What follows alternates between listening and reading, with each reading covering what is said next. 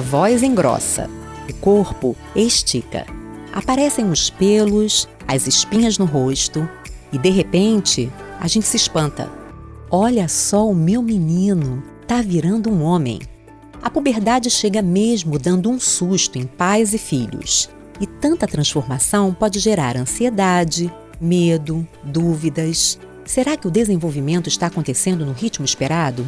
Nessa hora, ter a informação é fundamental para identificar algum problema que possa ser tratado precocemente. Por isso, hoje a gente explica cada mudança que acontece nesse período e mostra em que idade se espera que elas aconteçam. Você vai ver que é possível viver essa fase numa boa. É só ficar ligado. E agora, o episódio de hoje: a puberdade no menino.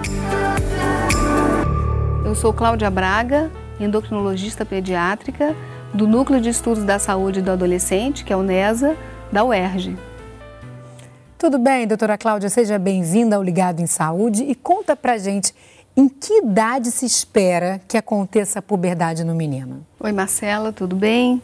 Geralmente os meninos começam em torno de 11, 12, mas do ponto de vista assim, médico, a gente considera a partir dos 9 uma puberdade dependendo da evolução normal. E se for depois dos 14, também deve chamar a atenção, né? É, chama atenção. São situações que nem sempre são problemas, mas assim, esse adolescente tem que ser avaliado. E é um período que é justamente uma transição para a vida adulta, né?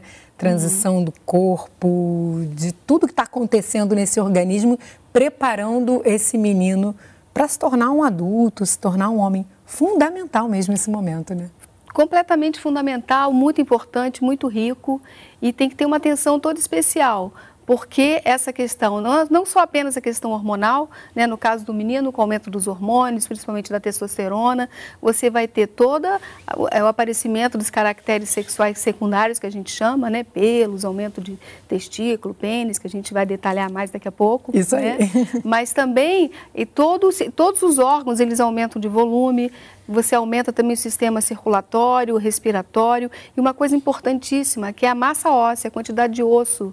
Ao final da, da puberdade, você já vai ter o seu osso formado com a quantidade de cálcio nele. Então, uma boa alimentação também é fundamental. Depois dos 20 e poucos anos, a gente já começa a perder um pouquinho de osso. Olha, é, então, a reserva acontece nesse momento, Reserva de né? massa óssea, que a gente chama, acontece até o final da, da puberdade. E para que aconteça tanta mudança, tem uma figura aí fundamental nesse processo, que é uma glândula, a glândula hipófise, que ela fica meio inibida ali na infância uhum. e quando chega à puberdade ela é ativada.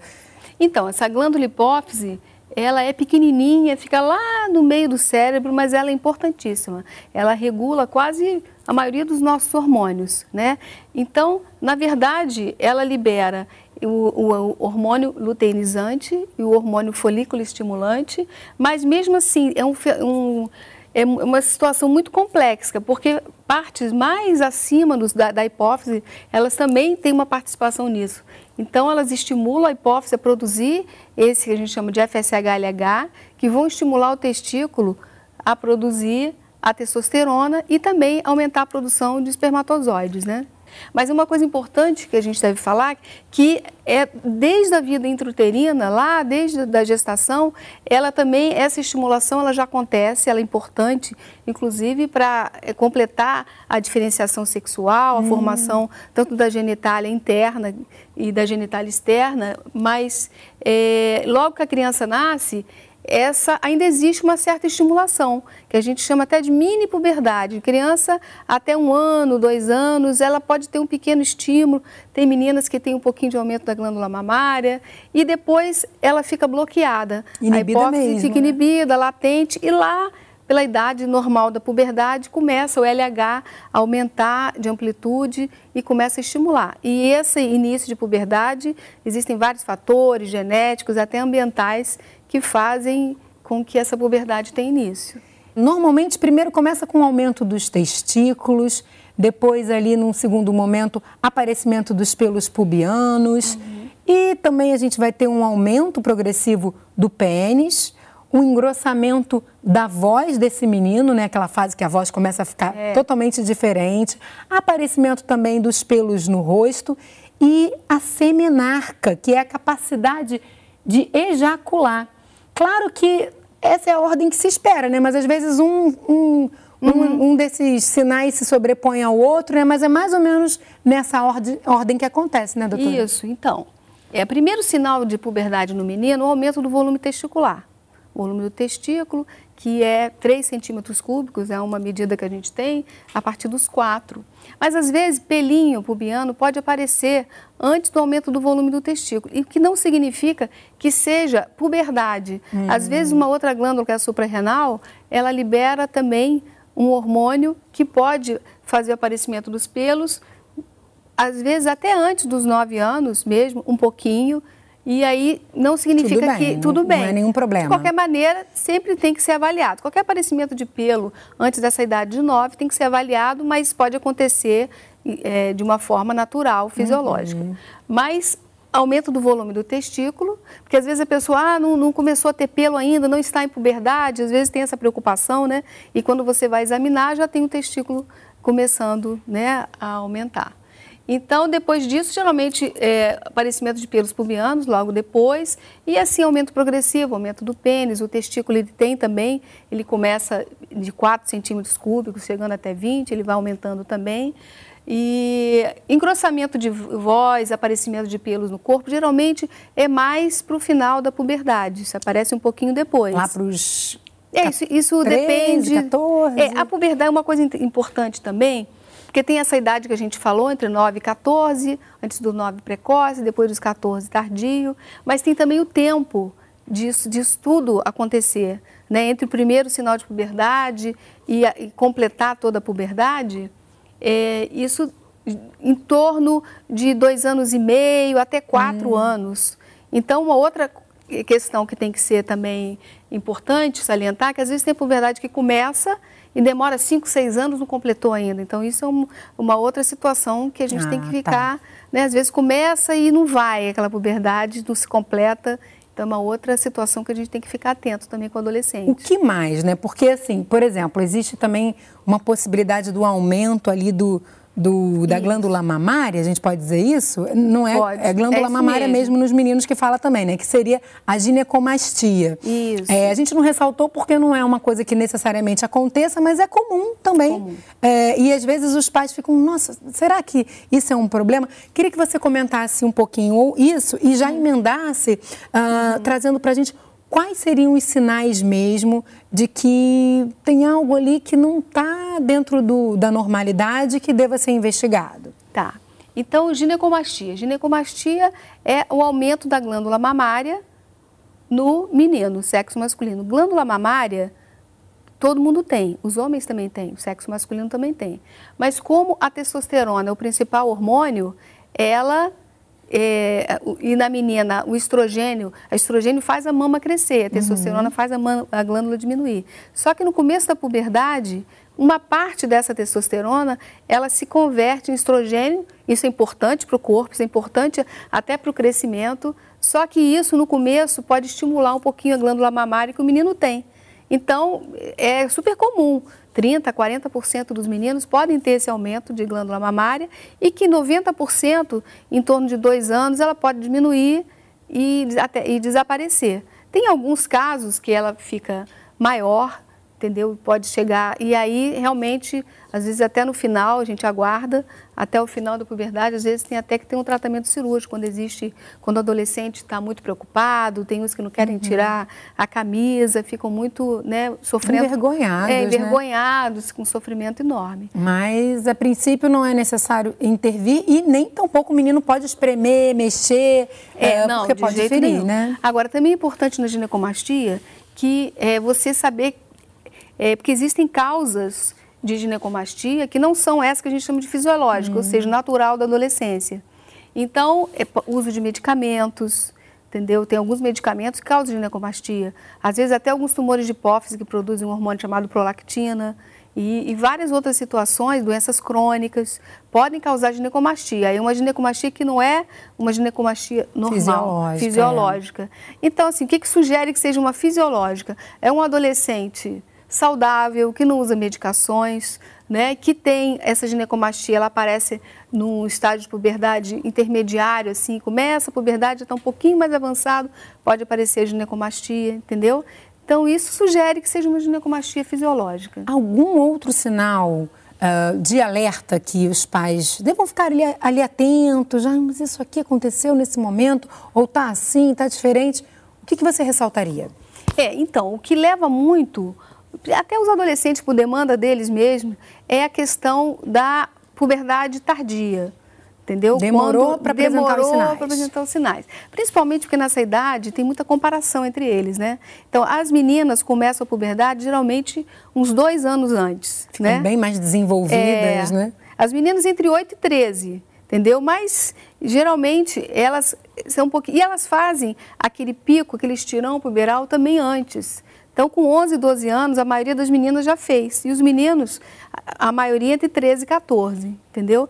Então, isso tudo tem a ver com o padrão familiar, de saúde também, mas geralmente segue um padrão. Tem pais que têm essa história de ter começado a puberdade dentro de uma idade normal, mas um pouquinho depois.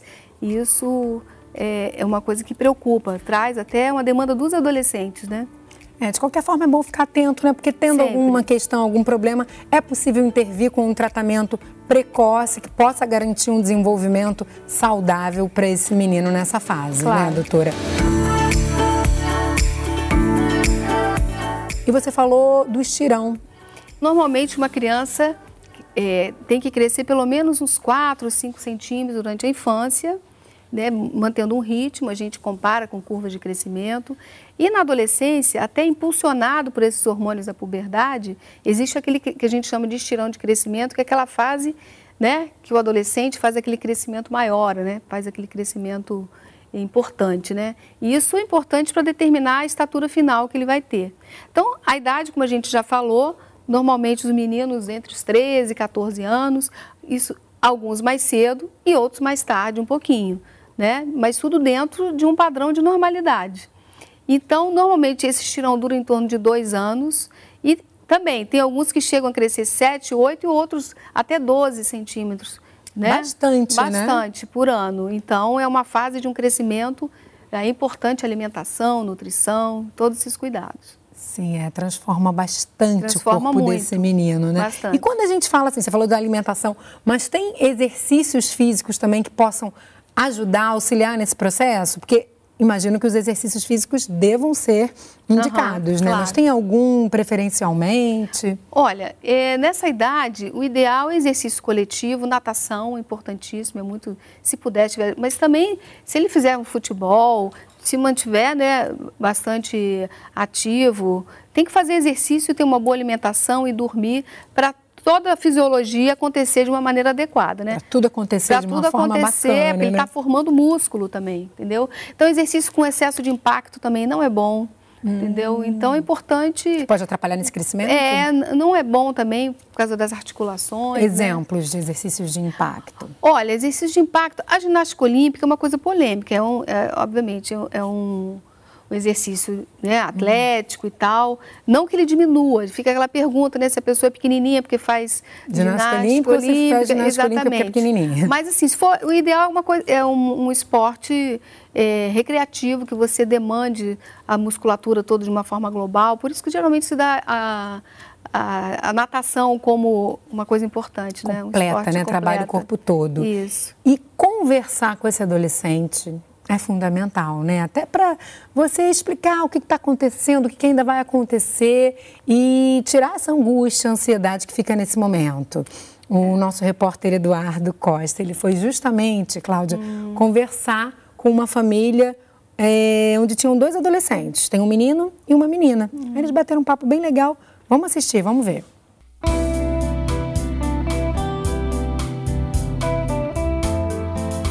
Entrou na puberdade mais cedo foi a Bibiana.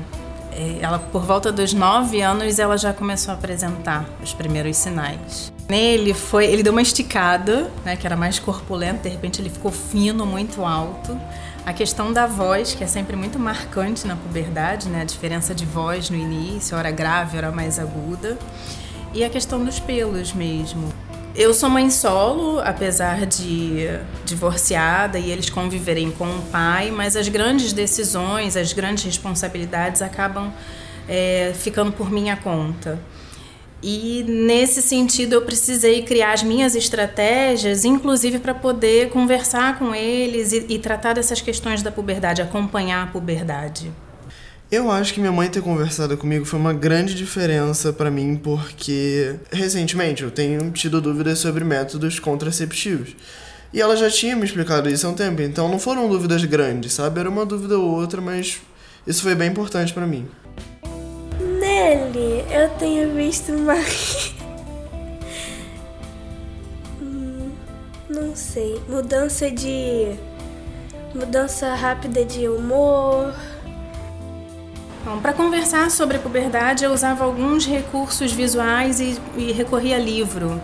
Gente, como eu disse, a gente sempre conversou muito, mas o apoio do livro é importante. A questão da internet, a internet hoje faz parte, então é, é um dos melhores instrumentos se você souber utilizar. Eu pesquisava bastante antes, pelo meu jeito mesmo, sempre pesquisei bastante antes de chegar para perguntar para ela. Que também foi influência dela conversar bastante comigo, despertar essa curiosidade em mim. Com relação à saúde, nós somos usuários do SUS hoje. Eles começaram o acompanhamento com clínica da saúde, clínica da família, mas eles têm Ebiatra, que é o pediatra especialista em adolescente. Meus amigos, eles lidaram com a puberdade de uma maneira razoavelmente infantil, porque eles brincavam com tudo, tipo, constantemente era brincadeira sobre isso, e assim, até hoje em dia, na verdade, é assim.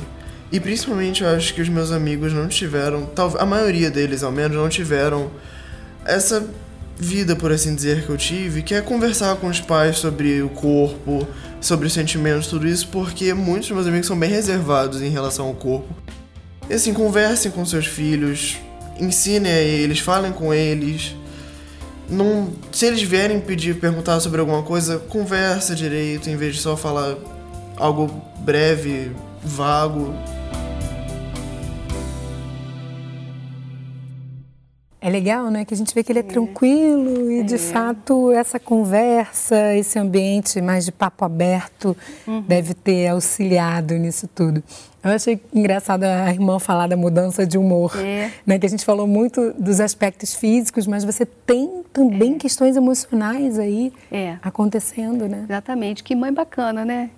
Mas nem sempre isso acontece, porque é uma fase que eles têm muitas dúvidas e é uma fase que o adolescente, no começo, ele se recolhe mais. Essa questão já se começa a se afastar um pouquinho dos pais, né? já começa a ter mais relacionamento com os grupos, ser mais forte. Então, exatamente nesse momento que não pode se travar uma briga, né? Então, sabe, as famílias têm que saber disso, que é um momento que mais abrir um diálogo, né? Porque eles têm muitas dúvidas, principalmente se comparando em relação aos outros adolescentes, se está normal, se é assim mesmo, se eu estou atrasado, se eu estou adiantado, né? É, e é uma excelente fase, um excelente momento para se falar também, como ele disse ali, de prevenção, de uhum. infecções sexualmente transmissíveis, né? É o momento de tratar tudo isso. E caso os pais também não se sintam à vontade, não consigam bater esse uhum. papo, é, é legal lembrar da unidade de saúde como uma referência para isso. Né? Eles falaram que são usuários do SUS, uhum. que eles têm ali um médico. Uhum. Então, tem essa possibilidade também. Né? Às vezes, um agente comunitário de saúde, um médico da unidade de saúde, faz esse papel também de trazer essa informação para o adolescente. É, você não tem noção como é importante isso para eles. Às vezes, eles chegam numa angústia, né? e aí, só de você explicar que, tá tudo, que é normal todas aquelas modificações naquele ritmo que está acontecendo, eles já ficam mais tranquilos, entendeu? Com certeza. Né? Isso é fundamental. Então, a unidade básica de saúde, se tiver alguma situação que fuja à normalidade, eles encaminham para uma atenção que chama de secundária, casos mais complexos. Mas na unidade, nas clínicas da família, nas unidades básicas, que é o lugar onde tem que ter o espaço para esse adolescente. E ela falou também dos recursos que ela usa, né? Livros, é. ele falou da internet. E é legal a gente lembrar também de uma produção do Ministério da Saúde, né? Que uhum. é a uhum. caderneta de saúde do adolescente. É um material elaborado pelo Ministério da Saúde, tem para a uhum. menina, tem para o menino e fala dessas transformações do Isso. corpo. Também é uma outra maneira de trazer informação. Vou deixar aí para você na tela a imagem dessas cadernetas, uhum. porque é uma outra forma também de trazer, né, de comunicar isso para os filhos. E é. é. bem importante, né? É, essa caderneta foi ótima, porque ela não tem só dados assim, peso, altura, ela tem né, alguns textos ali que são muito legais. Eles muito direcionados para eles, né, com a linguagem deles, é muito interessante. Todo mundo devia ter. As vacinas, inclusive. Pois é, eu ia falar disso aqui antes da gente finalizar. Uhum. É, a gente lembra muito da vacina contra o HPV uhum. nessa fase, né? Você quer falar um pouquinho disso? É importante ressaltar é. também essa prevenção, né? É, então, então nessa unidade básica de saúde é importante eles acompanharem essa vacinação, que existe toda uma vacinação, não que seja exclusiva da adolescência, mas que tem que ser avaliado se tem que fazer algum reforço, por exemplo, na tríplice, entendeu? Se tem que as vacinas tem algumas mais novas e o HPV foi essa a, a vacina super importante, que inicialmente era só para meninas e foi incorporado os meninos também. Então, ela deve ser utilizada, ela deve ser feita até os, entre 11 a 14 anos no sexo masculino e 9 a 14, porque quer se pegar exatamente antes do início da atividade sexual, porque ela é importantíssima porque principalmente para evitar câncer de colo de útero e câncer até de, genital masculino. Porque esse vírus, o papiloma vírus, ele é responsável por um grande número de casos de câncer. Então, você tem que, fazendo essa vacina, você consegue é, evitar, né? E no caso dos meninos, a vacinação dos meninos protege as meninas também.